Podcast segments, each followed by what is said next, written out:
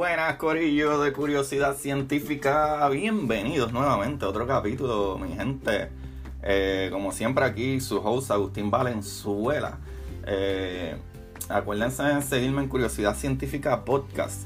Porque, Corillo, si ustedes van ahí ahora mismo, eh, ustedes van a ver artículos y cosas que ustedes mismos a veces me envían, que es súper interesante. Y aquí le tengo que enviar un saludo a Alfredo Rosario que me envió un artículo súper interesante, súper interesante, el cual, voy a ser honesto, mala mía, no he tenido el tiempo de leerlo, Corillo, pero el artículo básicamente lo que dice es que el agua caliente, el agua caliente, oiganlo bien, se congela más rápido que el agua fría. ¿Qué tú me estás diciendo, Corillo? Oh my god. Eso está súper cool, eso está súper cool. No, no había escuchado de eso nunca. So, Corillo, tanto ustedes como yo nos enviamos información mutuamente y vemos lo brutal que es el universo y cómo funcionan las cosas y el por qué. Eh, como dije, honestamente no he tenido el break de leer todo el artículo, pero básicamente a, este efecto le llaman el efecto en Pemba, ¿verdad? Eh, este efecto, ¿verdad? Que recibe el nombre de un estudiante de eh, Tanzania que lo descubrió, ¿verdad? Consiste que en el agua caliente se enfría, ¿verdad? Hasta congelarse más rápido que el agua fría. Eso está brutal, ¿verdad? Eh, en cocinillas.es eh, publicaron un fantástico artículo sobre el efecto en Pemba, ¿verdad? El más puro estilo de un experimento científico en el que congelaron eh, en, condiciones similares agua caliente a 70 grados Celsius y a 20 grados Celsius, ¿verdad? En cubos o cubeteras, ¿verdad? Separadas, ¿verdad? En, un bowl, imagino, plástico, algo así. Eh, ¿verdad? Para, y para sorpresas de todo, el agua caliente no solo se congelaba antes, sino que además alcanzaba temperaturas más bajas mucho antes que el agua que estaba a 20 grados Celsius. Eso está súper brutal. Eh, lo que leí por encima del artículo, porque no he tenido el break de leerlo completamente, es que tiene que ver mucho con las condiciones en que esté eh, el, objeto donde se está aguantando y, diferentes otras cosas. So, a mi entender, no todo el tiempo sucede, pero sí ha podido suceder eh, y creo que son cuatro diferentes ¿verdad? condiciones precisas en las que esto sucede. Para aquellos, ¿verdad? Que como yo, eh, ¿verdad? Que somos básicamente de Norteamérica o por lo menos en Puerto Rico, ¿verdad? Que no usamos los grados Celsius, se lo, ¿verdad? Básicamente el agua de 70 grados Celsius en Fahrenheit sería unos 158 grados Fahrenheit. Y 20 grados Celsius serían unos 68 grados Fahrenheit. So, básicamente un agua súper mega caliente por encima del límite de, que está hirviendo. Eh, se congela mucho más rápido que un agua que está, podría decir yo, en temperatura ambiente. ¿Por qué no puedo decir esa palabra? Temperatura ambiente, Corillo. 68 grados Fahrenheit, más o menos ahí. Ahí lo tienen para que sepan, ¿verdad? Más o menos a qué me refiero y qué es la que hay con eso. Ahora, Corillo. Eh, por si quieren buscar esa información, ese artículo, yo vi ese artículo que me lo envió actually, como dije, saludito ahí, Alfredo Rosario. Eh, en ese artículo yo lo leí en omicro.español.com pero aparentemente el artículo, quienes lo publicaron originalmente fue cocinillas.es. So vayan, chequenlo, gorillo, vayan a ver qué es la que hay con eso. Eso está súper bueno. Ahora, el capítulo de hoy, el capítulo de hoy, les voy a ser honesto y esto tiene tantas ramas para un lado y para el otro. Eh, pero les voy a traer aquí lo que yo entiendo que es de lo más importante para que cuando a ustedes le vayan a hablar de este tema, que el tema es quantum physics, ¿verdad? Física cuántica. Ustedes digan, ah, pues yo sé que es eso, ya, ya sí, entiendo eso. A lo mejor tengo que, ¿verdad? Este, excavar un poquito más para entender cada detalle de ello, pero creo que después de que pase este capítulo van a entender por lo menos a qué se refiere y más o menos cómo funciona, porque realmente es un poquito difícil. Eh, para los mismos físicos. No estoy hablando como que, yo sé más o menos. Yo no soy nadie al lado de todos estos físicos que ellos mismos dicen como que, wow, no entendemos por qué reacciona de esa manera, quisiéramos entender más al respecto. So, Corillo, para dar un, ¿verdad? un significado básico de qué es eh, física cuántica, ¿verdad? eh, es la ciencia que estudia las características y comportamiento e interacciones de partículas a nivel atómico y subatómico. Ahora, Corillo, el cuanto, ¿verdad? O quantum en latín, es la mínima cantidad de cualquier entidad, ¿verdad? Física. Eh, este término fue tomado directamente del latín por el físico alemán Max Planck y se refiere a ¿verdad? la menor cantidad de energía concentrada en una partícula, como lo es, ¿verdad? Por ejemplo, el fotón, ¿verdad? El fotón es un quantum de luz, que ya hemos hablado de fotones varias veces. Eh, el plural de cuanto se conoce como cuanta. Ahora, el concepto de cuántico fue creado en el año 1900 en la propuesta de la teoría cuántica postulada por Planck, donde este explica la radiación del cuerpo oscuro. Ya hemos hablado de cuerpo oscuro anteriormente, eso es básicamente que tú puedes rastrear o localizar algo aunque no lo puedes ver a simple vista. Eh, por eso necesitas unos artefactos para poder hacer eso. Ahora, la teoría cuántica fue reforzada en el año 1905 por el físico Albert Einstein Corillo al explicar los efectos fotoeléctricos. Pero no fue hasta el año 1920 que se determinó que la ciencia que estudiara estas partículas pasaría a llamarse mecánica cuántica, ¿verdad? Como una rama de la física. Ok, de acuerdo a este artículo, explica que la física cuántica y mecánica cuántica es básicamente lo mismo. Pero la verdad, la mecánica cuántica ¿verdad? es más direccionada a los movimientos, ¿verdad? interacciones de los quantum. ahí creo que lo tenemos bastante claro. Eso no está tan, tan difícil, ¿verdad? Pero ok, Corillo, para comenzar a hablar de física cuántica, en general, tuve que pasar un par de horas leyendo artículos para entender esto. Y como quiera, les tengo que decir que este tema se extiende a un sinnúmero de ramas, ¿verdad? Pero primero creo que sería pertinente que chequearan el capítulo de los átomos, o por lo menos entendieran cómo funciona, ¿verdad?, la materia en el universo, que sabemos que todo está compuesto de átomos. So, voy a tratar con mucho cuidado de no equivocarme, ya que este tema es más complejo de lo que pensaba. So, aquí vamos, Corillo. Eh, los átomos, sabes que son la parte más eh, eh, grande, podría decir yo en este caso, pero es la parte más pequeña que compone toda la materia, como nosotros, incluyéndonos a nosotros, ¿verdad? Pero en la física cuántica yo podría decir que los átomos son la parte más grande, ¿verdad? de todo lo cuántico, pero es parte de la física cuántica. Los átomos se componen de unas partículas más pequeñas todavía, Corillo, que son partículas subatómicas, ¿verdad? Como protones, electrones y neutrones. Ahora, eso no se queda ahí, porque los protones y los neutrones, Corillo, se componen de otra partícula más pequeña todavía, que son los quarks. eso está brutal. Todas esas partículas, desde los átomos, Corillo, hasta los quarks, ¿verdad? Es lo que se estudia en la física cuántica, ¿verdad? O mecánica cuántica. Ahora, la ciencia, ¿verdad? Cuántica es súper difícil de estudiar porque, Corilla, eh, a nivel cuántico las cosas se dividen entre partículas que son energía, ¿verdad? Y las que son materia, o mejor dicho, ¿verdad? Que tienen masa. Por ejemplo, el fotón es energía, no tiene masa, pero el protón tiene masa, pero sigue siendo una partícula a nivel cuántico solo tratar de observar las partículas a nivel cuántico, ¿verdad? Eh, reaccionaría con el ambiente a su alrededor y cambiaría cómo reaccionaría esa partícula, ¿verdad? En, específico. Y eso, eso es algo que es súper, ¿verdad? Podría decir yo tricky o no sé, de, los estudios de la física cuántica. So, eh, la física cuántica es básicamente un conjunto de teorías que trata de explicar cómo funciona la materia a nivel más básico.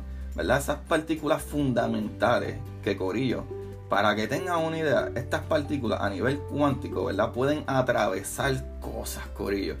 ¿Se acuerdan del capítulo de anterior? Que, wow, pero Corillo, la gente le encantó ese capítulo, súper brutal. Pero ¿se acuerdan de ese capítulo que eh, eh, las partículas pueden atravesarte? O aparecer de momento, ¿verdad? En un momento u otro de la nada. O sea, aparecer ahí de, de, momento. O sea, se cree que si pudiéramos ver o entender más sobre ella, se podría decir, ¿verdad? Que su movimiento, ¿verdad? Y reacciones. Eh, es un poco, ¿verdad? Ahora mismo difícil de, de tú predecir algo. Si pudiéramos entender realmente, realmente, o ver esas partículas a perfección, podríamos nosotros predecir hasta el futuro del universo. So, básicamente, como se estudia esto, ¿verdad? Tiene que ver con el CERN. Eh, ¿Y qué es el CERN, Corillo? El CERN es el laboratorio, podría decir yo, ¿verdad? Donde todos estos estudios se hacen. Pero básicamente, esto es el, colisionador de partículas que le he hablado anteriormente, ¿verdad? Es que sus siglas vienen por, ¿verdad? Porque esté ubicado en la Organización Europea para Investigación Nuclear. Y aquí, Corillo, aquí me voy a tirar mi francés. Vamos a ver cómo me sale, porque las siglas básicamente de CERN, de C-E-R-N, eh, las palabras en francés. vamos a ver cómo me sale. Esas siglas lo que significa es Conseil Européen pour la Recherche Nucléaire. ¡Wow! ¡Qué malo salió eso! que, bueno, no sé, creo que no me fue tan mal, Corillo. Me dejan saber en los cómicos, ¿ok? Ustedes pueden dejarme voice no y todo para escuchar en verdad cómo pude, cómo se pronuncia esto, si lo hice bien o no. Pero Corillo, esto se va a poner medio loco. Pero primero, ¿verdad? Número uno, de acuerdo a las teorías, dice que una partícula como un electrón puede estar tanto aquí ¿verdad? ¿verdad? El mismo electrón, la misma partícula, el mismo electrón puede estar tanto aquí como en Europa, en la luna, en casa de tu abuela, al mismo tiempo, Corillo. Eso está súper al garete, ¿sabes? Los número dos, ¿verdad? Eh, eh, estas teorías dicen que eh, con cosas tan pequeñas como los átomos, se nos hace súper difícil predecir qué van a hacer, ¿verdad? Podemos tratar de pensar o tener una idea, ¿verdad? De cuál debe ser su reacción pero no siempre pasa. ¿Verdad? Eh, ahí es que la física cuántica o, mecánica cuántica hace nuestro conocimiento en física, ¿verdad? Que, eh, que no haga mucho sentido, ¿verdad? Como que rompe con las leyes de física que conocemos. Eh, por ejemplo, en el capítulo de los hoyos negros, si se acuerdan, y el, y el de la materia oscura también se habla un poco de eso, o puedo relacionarlo con eso. ¿verdad? Pero llegamos al punto de que en los hoyos negros, ¿verdad? La materia que entra a la singularidad, ¿verdad? Ese punto del hoyo negro que no tiene vuelta atrás. Eh, en ese punto, todo lo que entra, ¿verdad? En ese hoyo negro no se ve más, ¿verdad? Se dice que esa materia y energía desaparece del universo, ¿verdad? Ya tendrán una idea para dónde voy, Corillo que se acuerdan de ese capítulo que, ¿verdad? Einstein y su cálculo de E igual a mc square, ¿verdad? La E igual a la, ¿verdad? la energía igual a la materia multiplicada por la velocidad de la luz al cuadrado, dice que tú no puedes destruir o crear nueva materia, ¿verdad? Puedes dispersar o cambiar su estado de energía de materia a, energía o, energía a materia. So, si vamos al capítulo de los hoyos negros, dice que no entendemos qué sucede en un hoyo negro porque sería la física cuántica, ¿verdad? La que puede explicarlo. Porque ya a ese nivel, cuando esa, esa, esa materia eh, eh, energía que se está tragando ese, e, eso ahí, los cálculos cuánticos son los que gobernarían porque es un nivel demasiado pequeño para entender qué sucede. ¿Verdad? Entonces rompe las leyes de la física que tenemos, ¿verdad? y, funcionan día a día pero no a nivel cuántico, que eso es lo brutal de la física cuántica, ¿verdad? El otro ejemplo de la materia oscura es lo mismo, ¿verdad? Eh, ¿Qué tipo de partícula, átomo o quarks tiene esa materia? ¿Verdad? A nivel cuántico que no podemos ver. O eh, como conocemos cómo funcionan las leyes, ¿verdad? Newtonianas sobre el movimiento, la gravedad y etcétera, que, funcionan con todo, pero no explica dónde está toda esa masa que hace que todo gire más rápido en el centro y fuera de ¿verdad? las orillas de las galaxias. Eso, eso es lo que está eh, súper brutal. ¿Sabe? Habrán otras partículas que no conocemos, otras partículas, otro tipo de electrón o otro tipo de quarks que no conocemos, o un lepton que no conocemos, algún neutrino que es mucho más, más invisible todavía. ¿verdad? Que, sabemos que los neutrinos casi nada, no interacciona con casi nada y puede atravesar por ahí para abajo y nada, nada o casi nada lo para. O sea, como que a nivel cuántico es lo que se a lo mejor podríamos decir qué, tipo de partícula está ahí que no podemos ver, pero la masa la, podemos localizar por, por, los efectos que tiene en su entorno alrededor. Y lo tercero es que la física cuántica abre una pregunta súper grande, grande sobre qué es, ¿verdad? La realidad que para que ustedes sepan, las teorías cuánticas son las más probadas en la historia, Corillo. esto no son ideas a lo loco. Por más de 100 años y miles de pruebas y, ¿verdad? y estudios para probar todas las calculaciones, todos los físicos están de acuerdo que funciona así. En otras palabras, que estas teorías son ciertas. Pero al mismo tiempo, a pesar de que el mismo Einstein ayudó a empujar estas teorías hacia adelante, él no estaba de acuerdo con ellas. Él decía que no puede ser que nuestro universo, ¿verdad?, se comporte de manera tan impredecible. Obviamente, como buen físico, para uno es como que, ¿qué caramba pasa aquí? ¿Sabes? Los físicos les gusta entender y predecir, y la ciencia en general, o sea, adquirir el conocimiento para poder entender, predecir qué va a suceder o qué podríamos hacer para que esto funcione. Lo cual no funciona súper bien en nuestra día a día, la física que tenemos ahora mismo en todo. En todo. Es más, incluyendo un dato súper importante, hasta en los microondas. Que se encontró que el microondas, el, el, que tú usas en tu casa, ¿verdad? Que sí, crea esa onda micro, esa microonda. Mira si, la, si estamos brutales en física, que descubrimos que eso lo que hace es que básicamente eh, eh, calienta las partículas, ¿verdad? Las moléculas de agua, ¿verdad? Básicamente eh, lo que hace es como si la, la, frotara, la, ¿verdad? Se, vibraran de cierta manera, que la altera y se calientan. Por eso es que cuando tú calientas algo en un microondas, lo que está en el plato se calienta, pero el plato no tiene moléculas de agua, si es sólido y el, plato no se calienta. Y lo que se calienta el plato es porque la cosa que está caliente encima del plato calienta el plato. Pero el plato, si lo tomas por una orilla, el plato no está caliente. Porque las microondas calientan o, básicamente alteran esas moléculas de, agua y no es dañino, Corillo. No. Y para que sepan, otro detalle sobre eso, eh, eh, para que sepan lo brutal y todo que tenemos de conocimiento de física, pero en quantum physics, ¿verdad? En la física cuántica no hace sentido un montón de cosas porque reaccionan como les da la gana a ese nivel cuántico, a ese nivel tan pequeño. ¿Sabe? Incluso nosotros conocemos que la onda de microondas es básicamente como eh, el tamaño de esa onda de micro de microondas es alrededor de como media pulgada o algo así más o menos. No me acuerdo perfectamente, pero algo así. Por eso es que ustedes se fijan qué es lo que tiene la puerta del microondas. Una mallita con hoyitos, pero esos hoyitos son mucho más pequeños. So, las ondas micro no pueden escaparse por ahí. Eso es súper cool. Pero mi explicación con esto es que nosotros tenemos tanto conocimiento de física que podemos utilizar a nuestro favor, pero cuando se trata de estudiar eso a nivel cuántico, a nivel pequeñito, eh, es súper impredecible. Y todo el medio ambiente, hasta yo mover mi mano, puedo reaccionar y cambiar eh, cómo funciona en ese momento eh, ese cuanto, esa partícula, ¿verdad? Y cómo puede funcionar. Y para que tengan una idea de cómo los físicos ven esto, eso, esto es algo súper cool que quiero traer para que tengan una idea que hay una paradoja que presenta el austríaco Erwin Schrödinger en 1935, lo cual ganó un premio Nobel.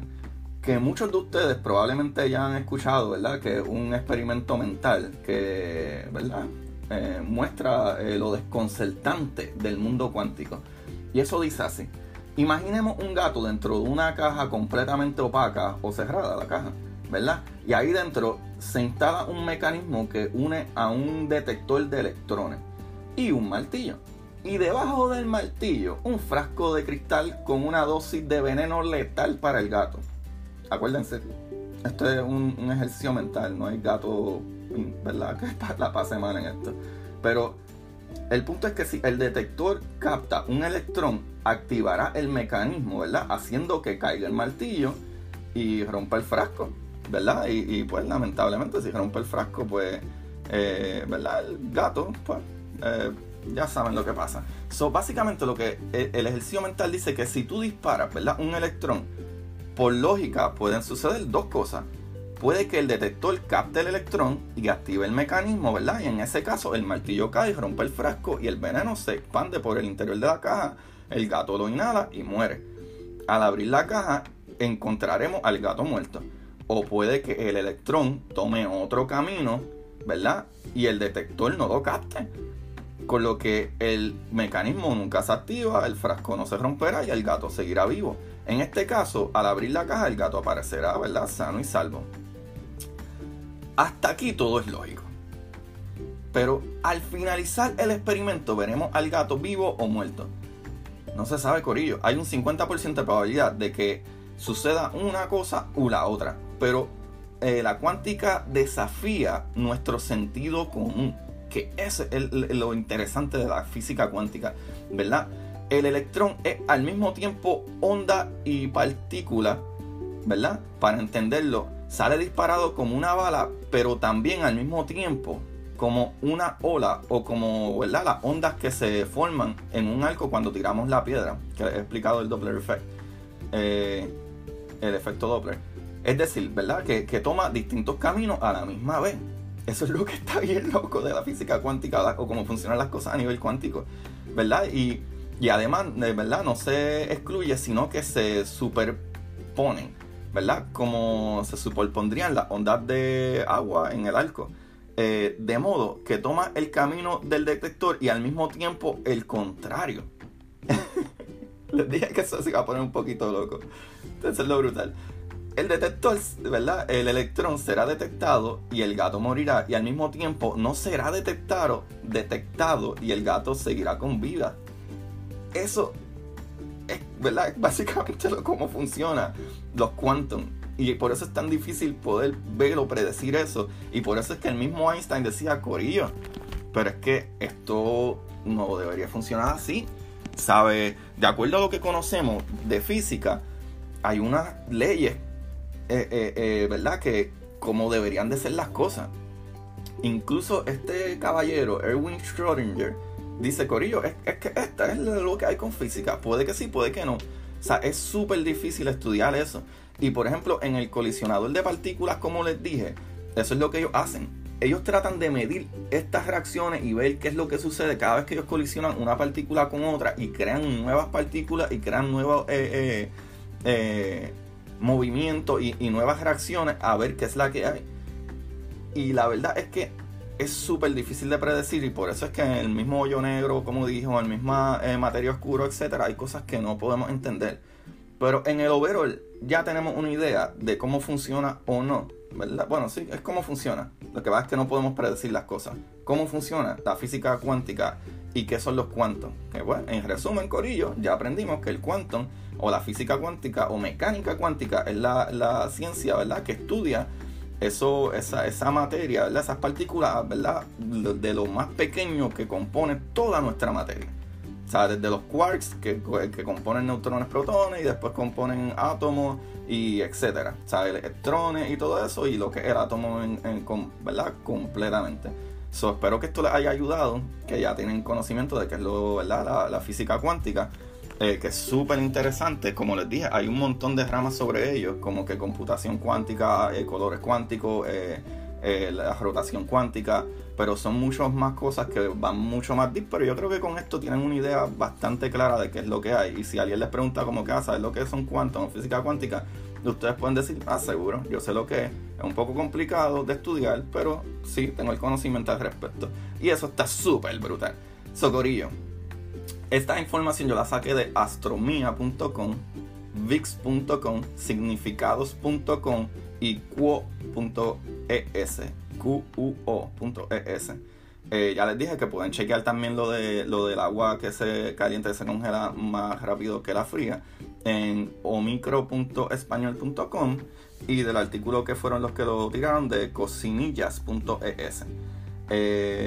el libro de hoy, Corillo, eh, de Jim Butcher, uno de mis autores favoritos, es fantasía, es de un, un wizard, un brujo que trabaja como quien dice para la policía en Chicago. Está súper bueno. Es de Dresden Files. Vayan, chequenlo. Está súper a fuego, está súper cool. Eh, a mí me gusta mucho, es súper, yo diría medio comedia. El tipo está bien loco, es súper cómico y tiene mucha acción. Eh, ya se imaginarán, entre vampiros, eh, lobos, hombres lobos, whatever, este monstruos y etcétera. Está súper, súper cool. Y es una serie de libros súper brutal de los Dresden Files. Este muchacho que es un un mago profesional.